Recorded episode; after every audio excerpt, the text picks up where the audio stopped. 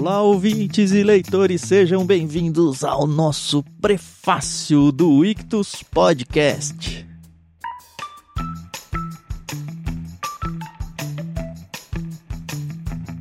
Eu sou o Thiago André Monteiro, arroba Vulgutan, e eu estou emocionado, eu estou empolgado, porque finalmente vamos lidar com um livro que eu tinha muita vontade de ler. É um livro que estava na minha prateleira acho que há mais de 10 anos já. E eu olhava para ele, ele olhava para mim, mas a coragem nunca vinha. Sim, estamos falando de mais um livro de Fyodor Dostoiévski. Nós já lemos Crime e Castigo, que infelizmente ainda não existia a nossa sessão aí prefácio, diário de leitura e epílogo que você já conhece, mas agora existe e nós vamos encarar os irmãos Karamazov. Claro que eu não vou encarar essa aventura sozinho. Carol está aqui para ser a minha cúmplice. Tudo bem, Carol? Olá, pessoal, tudo bem? Tiago, aqui é a Carol Simão, arroba somente Carol lá no Twitter. E vamos sim encarar. E eu acho muito legal, porque esse é um livro com mais de 700 páginas. E quando você decide ler junto com alguém, isso te dá um ânimo para não desistir. Então, estamos muito animados. Nós enviamos esse livro no kit. Ele foi indicação do Guilherme de Carvalho. Para quem não sabe e quiser conferir a entrevista dele, tá lá no Ictus Podcast podcast, acessa lá, Conversa de Peixe Grande. Ele indicou esse livro e foi fantástica. A gente fica tão feliz quando os peixes grandes, eles indicam esse tipo de literatura, porque mais uma vez a gente confirma que é ótimo ler de tudo, né? É ótimo ler aí livros que estão fora da caixinha e de autores que muitas pessoas não sabem, mas que são cristãos, hein? Então, Dostoiévski é um desses casos. A gente vai falar um pouquinho sobre a vida dele e vocês vão conferir com a gente.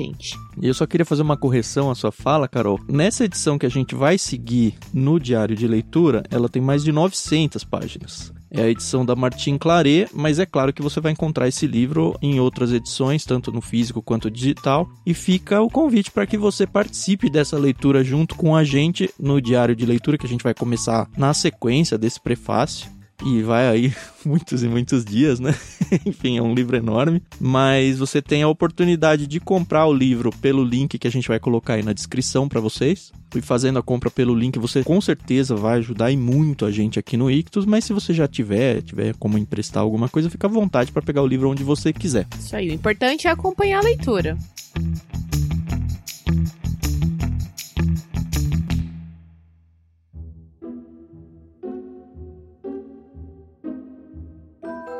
Eu tô muito empolgado, Carol, porque o outro livro que a gente leu dele, que é o, Crime e Castigo, talvez seja o meu livro favorito da vida. Se não for favorito, tá entre os top 3. Óbvio que a Bíblia tá fora do, do negócio. Mas assim, eu me identifiquei tanto e, e pesquisando um pouco para o que a gente vai conversar hoje sobre o, o Dostoiévski, é legal pesquisar um pouco sobre ele porque a gente consegue enxergar melhor o todo da obra tanto do crime e castigo, eu consegui enxergar umas nuances que eu ainda não tinha enxergado, ou pelo menos não estava tão claro para mim, quanto para a experiência. Só para que os ouvintes saibam, esse prefácio a gente vai apresentar o livro, o autor, sem spoilers, tá bom? Fica bem tranquilo para você ouvir o episódio, conhecer o livro. É mais ou menos a experiência de achar um livro numa livraria, ler a contracapa, ler a orelha, talvez pesquisar um pouquinho sobre o autor. É só até aí que a gente vai. Depois a gente vai seguir com o diário de leitura, onde a gente comenta trecho a trecho, seguindo o cronograma que a gente vai propor. Eu acho que tem nesse post também um link para esse cronograma já. E aí depois a gente grava um epílogo aí sim, interagindo bem aprofundadamente sobre o livro, sem medo de spoilers. É claro que você pode acompanhar tudo isso a hora que você quiser. Se você até quiser acompanhar o diário de leitura sem necessariamente ler o livro, a porta está aberta, assim, só ciente de que a gente vai conversar sobre o que está sendo dito no livro. Lembrando, pessoal, que nenhum dos nossos comentários é opinião de especialista, tá? Então é a nossa visão, é a minha visão de leitura, é a visão do Tan, e vocês vão perceber durante os episódios como muitas vezes a gente diverge entre nós. É, não espere aquela aula de literatura chata, não. É. A gente é um react de apaixonados por livros, é isso. Exato. E também não dê check na sua leitura ao ouvir apenas nossos comentários, tá? Porque a gente também não coloca tudo na íntegra. São ali os principais plots, o que chamou a atenção. Então, uhum. vai com calma. É, o diário de leitura é uma conversa com quem tá lendo isso. junto. É isso. É isso que você Exato. tem que entender. O que é diferente do nosso prefácio aqui, onde a gente vai realmente apresentar esse livro Mas sem mais delongas, vamos então ao que interessa, né? A gente pode começar falando sobre o nosso querido Fyodor Dostoiévski. Eu pesquisei um pouco sobre a vida dele, eu gosto muito dessas biografias. E um fato muito interessante, e que já é importante o pessoal saber, é que apesar dele ser um russo muito conhecido, ele era pobre. E por que, que eu falo isso? Porque Tolstói, que é um também, um dos escritores que a gente também já enviou livro. Contemporâneo dele, né? Sim, era um homem muito rico. E o Dostoiévski não. O pai dele era um médico militar, mas naquela época, em 1800 e tralalá, os médicos eles não eram tão bem vistos como hoje em dia. Então, infelizmente, assim, ele trabalhava muito e ganhava pouco. E a mãe dele era uma dona de casa, o que todo o meu respeito para as donas de casa, porque vocês trabalham muito, principalmente mulheres que fazem aí dupla jornada, trabalham em casa e têm trabalhos seculares. Mas assim, era uma família que infelizmente não não era muito apreciada na sociedade russa, né? E o uhum. Dostoiévski, ele nasceu nesse contexto e ele era engenheiro, sabia, Thiago?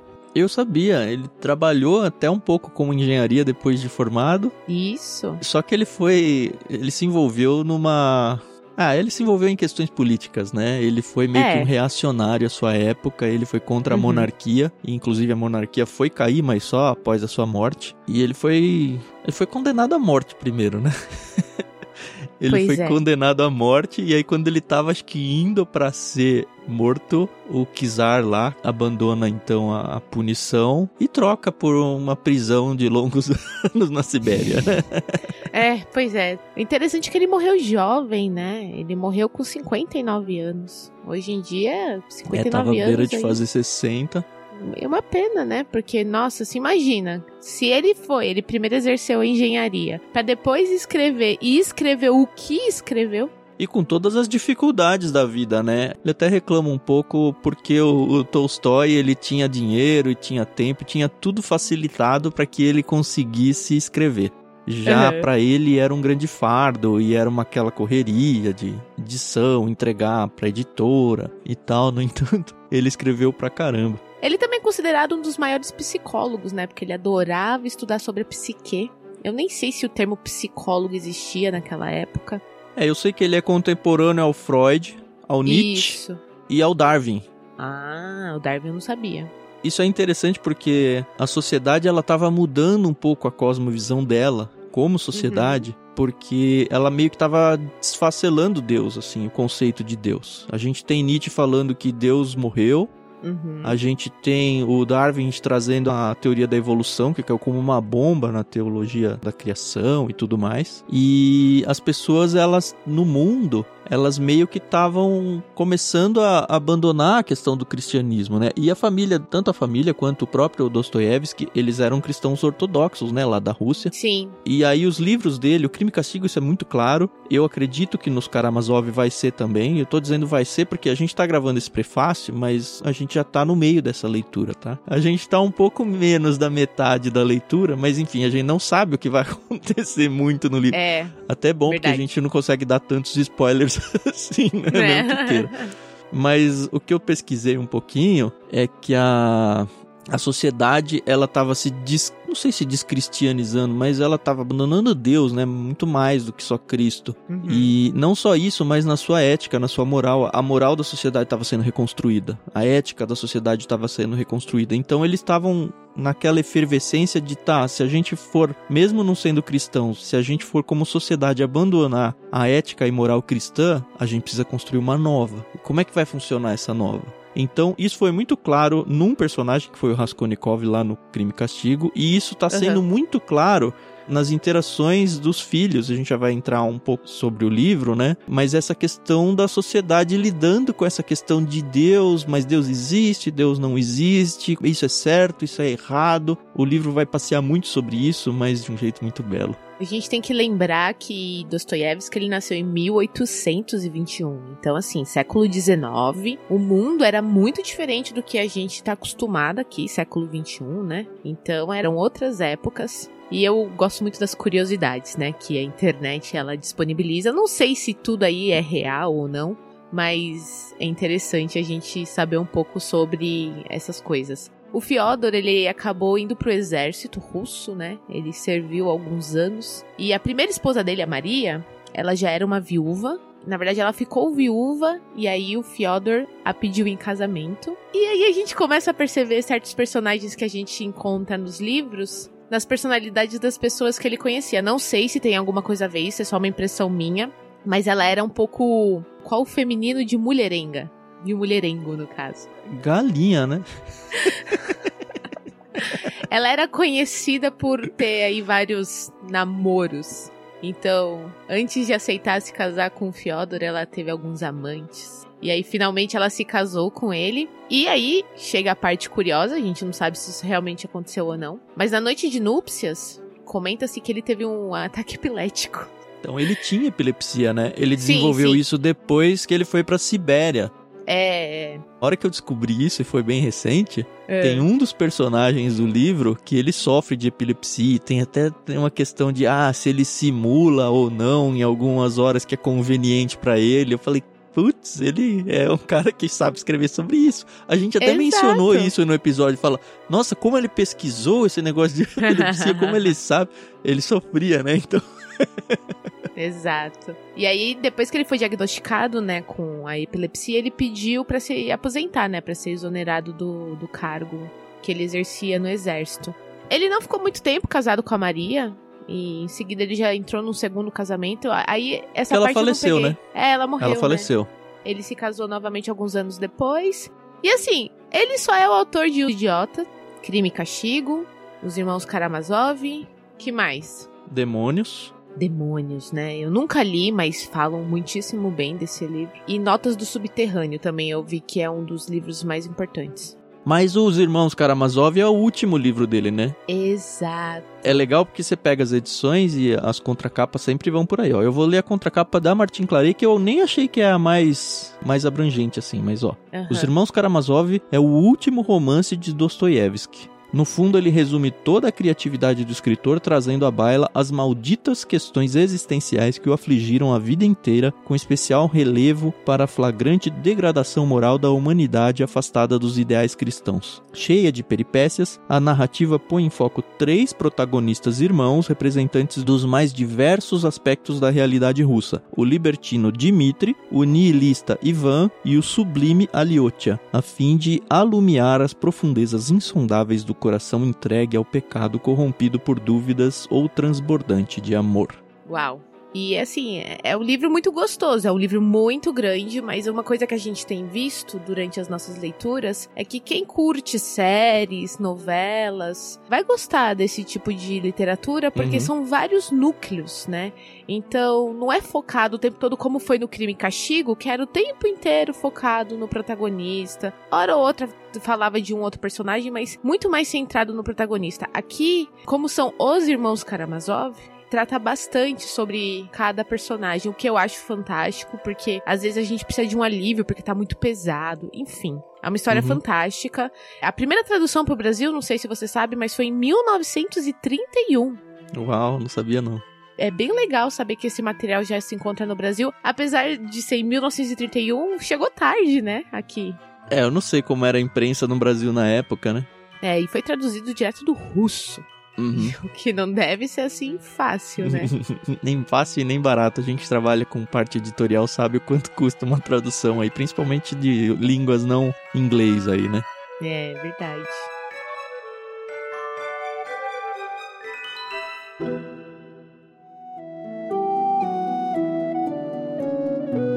Mas uma coisa que eu vi nas minhas pesquisas e me impressionou bastante, assim, não me impressionou, mas foi aquele caiu a ficha, sabe? Ah, é isso. Tem um, um canal que eu sigo, eu nem lembro mais qual foi para conseguir dar o crédito, sinto muito por isso. Ele menciona que o próprio livro, os livros, né, do Dostoiévski na sua época, eles não eram muito bem reconhecidos, principalmente na hum. França, é? porque eles não gostavam do estilo literário dele. Falavam que ele tinha um, uma escrita meio diferente do esperado, vai. Só que é interessante porque a reclamação deles é que ele não é muito bom, e de fato ele não é muito bom na descrição do externo. Tem, assim, paisagens, locais e tudo, mas ele não se preocupa muito com isso. Ele é sensacional, ácido, certeiro na descrição do interno. Isso ficou muito claro quando a gente leu Crime e Castigo e está muito claro em tudo que ele constrói, assim, a profundidade que ele faz em cada personagem. Assim, se você não tem ideia da cor do cabelo dele, se o cara tem nariz grande ou pequeno, se ele é Sim. é alto, se ele é baixo, teve um, um, outro lugar que falou: olha, ele descreve a psique humana, o interior humano, de uma maneira tão sublime que é como se o, o texto dele fosse febril. Ele consegue desmanchar o ser humano e todas as batalhas internas de um jeito, assim, sensacional. E é a realidade nossa, assim. É, Eu vi é. num, numa outra orelha de livro que a beleza dele tá porque os personagens que ele constrói são nós mesmos. Sim, a gente se vê demais. O que eu gosto, o que eu tô gostando desse livro é como ele usa a Bíblia de uma forma tão inteligente, entendeu? Que te faz pensar. E eu acho isso muito legal porque ele não só joga lá e se vira aí. Não, ele constrói todo um pensamento e aí você para pra pensar e fala: nossa, é isso mesmo, entendeu? Então, ele usa passagens de Jó, por exemplo, que eu lembro que quando eu terminei de ler, eu falei, meu Deus, como é que eu nunca pensei nisso? Eu acho isso muito inteligente. E, gente, Freud leu esse livro e falou que foi um dos melhores livros que o Dostoiévski escreveu. Então, franceses, me poupem. não, a gente tem que entender que essa crítica é da época dele, né? Sim, quantos sim, não, quantos atual, autores é, eles foram é. reconhecidos depois da sua morte e tudo. Na, póstumos, né?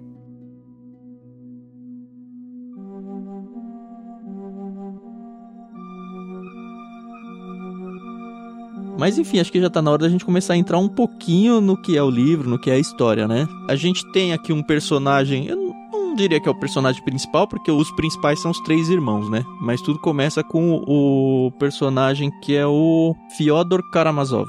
É isso, né? Isso, exatamente. Que é o pai dos três. E assim, ele é um Fanfarrão. É uma caricatura esse personagem, né? É um fanfarrão.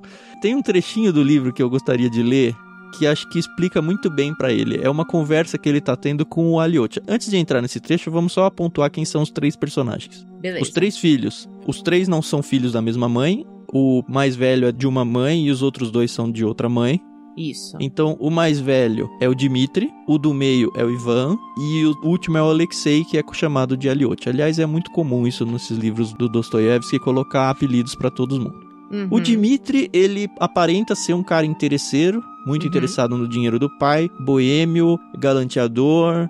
O Ivan, que é o do meio, ele é o intelectual, ele nega Deus, é o estudado e não cristão. Isso. E o Aliotia, ele é um monge quase. Ele tá se preparando para ser monge. Começa o livro com ele num monastério, seguindo um líder religioso lá e tal, que também tem um protagonismo bem interessante no livro.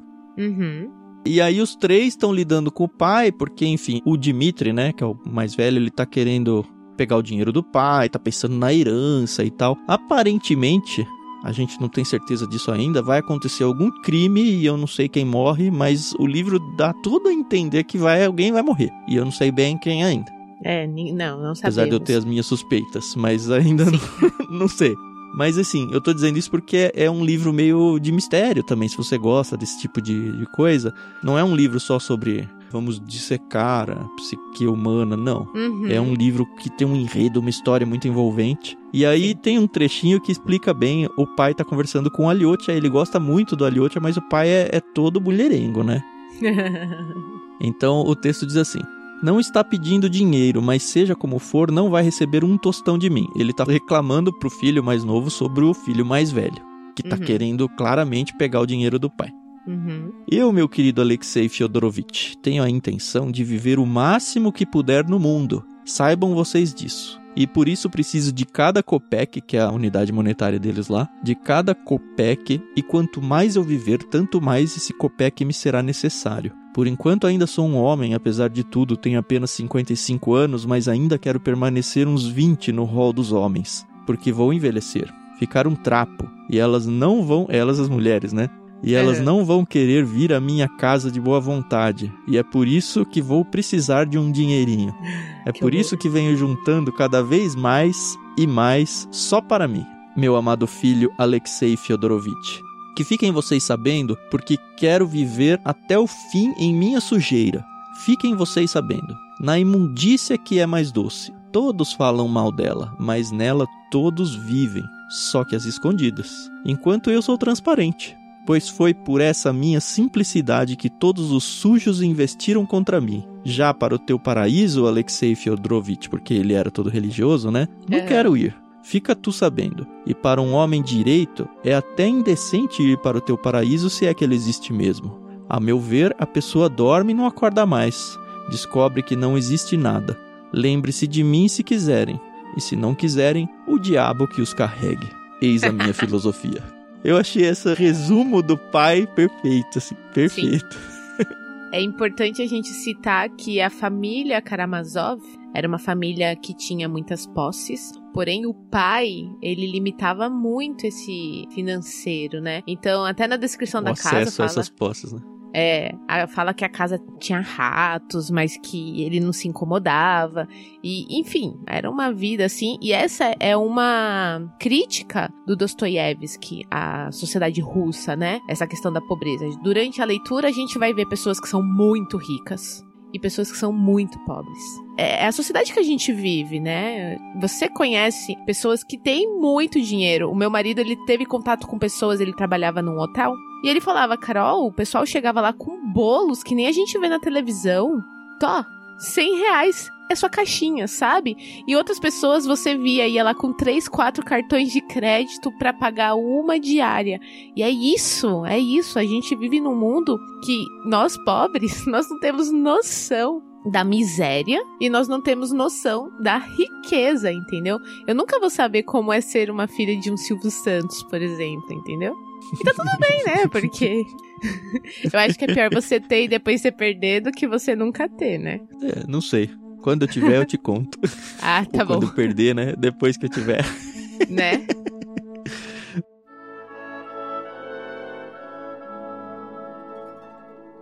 Mas enfim, o livro ele tem vários núcleos, como a Carol falou. Tem um núcleo no monastério, que são os líderes espirituais aí do Alyotya. Eu acho que Isso. dos três filhos, provavelmente o Alyotya tem um pouco mais de protagonismo. O livro é um pouquinho mais focado na visão dele. A gente tem o filho mais velho aí, claramente tretando com o pai dele. Eu acho que vai rolar um, um assassinato aí. Não Uhum. sei se entre os dois aí, quem vai matar quem, porque assim, já meio no começo já tem uma cena de briga berrenha, assim, entre os dois, de se pegar mesmo na porrada Sim. tem todos os personagens que moram na mansão aí na casa do pai, que também podem ser uns bons suspeitos aí. Pois é. A gente tem então o núcleo dentro da mansão, o núcleo dos irmãos, tem muita coisa de romance, se você é mulher e gosta dessa parte. Tem mulheres envolvidas, casamentos, fulano que é noiva de não sei quem, e aí quer desmanchar o noivado pra voltar. Tem a safada que quer pegar todo mundo. Então, peraí, peraí. Eu preciso fazer aqui um parênteses às personagens femininas desse livro. Todas são fantásticas. Todas são mulheres que você pode pensar, são de carne e osso. Tem aquela adolescente rebelde mimada, tem aquela que é rica e sempre teve tudo que quis, menos o homem. Tem aquela que sempre teve todos os homens, menos o dinheiro. Tem aquela que ficou pra titia. Enfim, tem a viúva rica. Tem a pré-adolescente apaixonadinha que sonha com casamento. Exato. Todas as personagens femininas são incríveis. Eu gosto de todas. Tem uma em especial que eu espero que ela ainda tenha mais destaque, porque eu gostei muito da premissa dela, mas ela só apareceu no início, que é a Agatha. Ah, e a irmã? É, eu gostei muito dela. Ela é a irmã da Caterina, é isso? Isso. E ela apareceu aí e foi embora e tal. Eu espero que ela apareça de novo, porque eu gostei muito dela. Enfim, Uhum. os personagens masculinos também são bem bacanas, né? Tem os irmãos Karamazov, Sim. como o Thiago falou, tem os funcionários da casa do Karamazov que são fantásticos. Assim, a história ela se arrasta um pouquinho no início até você engatar e tal, mas não É desiste. porque tem muita informação, né? Tem muitos Muita. núcleos, muitos personagens e todos eles, eles são profundos. Sim, então, exato. demora um pouco pra você pegar o jeito. E o autor começa, ó, tem esse fulano, mas a gente não vai falar desse fulano agora. Deixa que mais lá na frente a gente vai falar. E aí ele conta outra história, um capítulo só sobre outro assunto, e aí depois ele vai naquele fulano. Então, uhum. assim, é bem legal, porque ele deixa vários ganchos, né? Então, eu acho que vai valer muito a pena. É, o paralelo que eu faço é o parque da Disney, assim. Você tem que pagar caro para entrar, mas depois que você entra. Você não se arrepende, né? É, tá sensacional. Assim. Tá muito, muito legal. E como eu já vi também em outros livros e eu já percebi, os livros do Dostoiévski é aquele livro para você ir degustando. É para é. você ir lendo devagar. Ele é. traz muitos pensamentos para você. Você assim viaja longe não só na história, mas ele traz à tona assuntos que fazem com que você questione pontos da sua vida, das suas crenças, de tudo de um jeito muito legal. Sim. E é interessante porque assim, mesmo de teologia, assim, de questões e ensinamentos cristãos, ele se aprofunda de uma maneira muito intensa em alguns pontos. Uhum. E não é um livro de teologia, né? É uhum. um livro que foi exaltado pelo Nietzsche, cara. É um livro que foi exaltado pelo Freud. Que, assim, tem uns trechos de cristianismo na veia, assim, sabe? É sim, é muito sim. legal de ver isso muito. embebido na história sem parecer aquele proselitismo barato, sabe?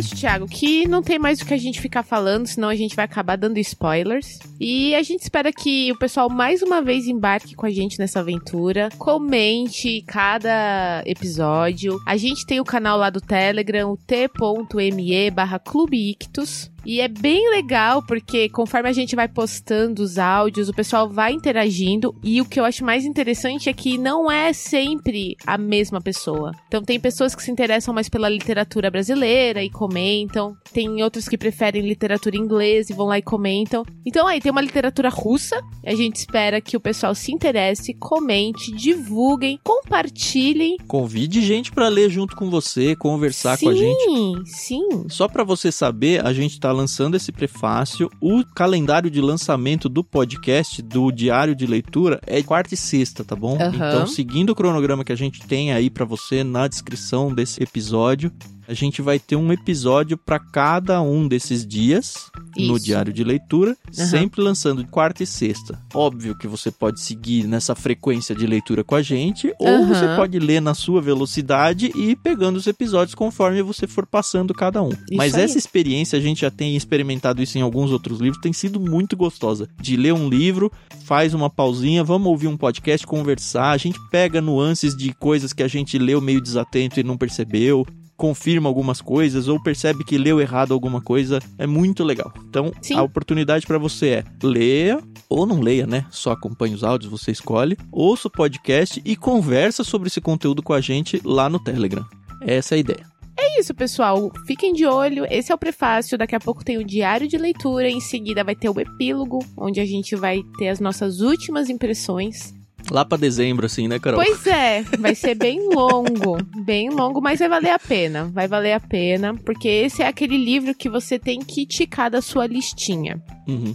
E acho que não tem mais nada o que ser dito, apenas ser ouvido. E se você tá na dúvida, ah, vou entrar nessa leitura ou não, posso dizer como experiência pessoal, tá? Eu tô lendo esse livro já tem bastante tempo e eu também estou lendo outros livros junto. Então não é que você, ah, agora eu vou ler Irmãos Karamazov e não vou ler mais nada na minha vida. Não é isso. Você pode ler outras coisas. Eu tô lendo, inclusive, O Senhor dos Anéis, que também é uma história Sim. épica junto, sabe?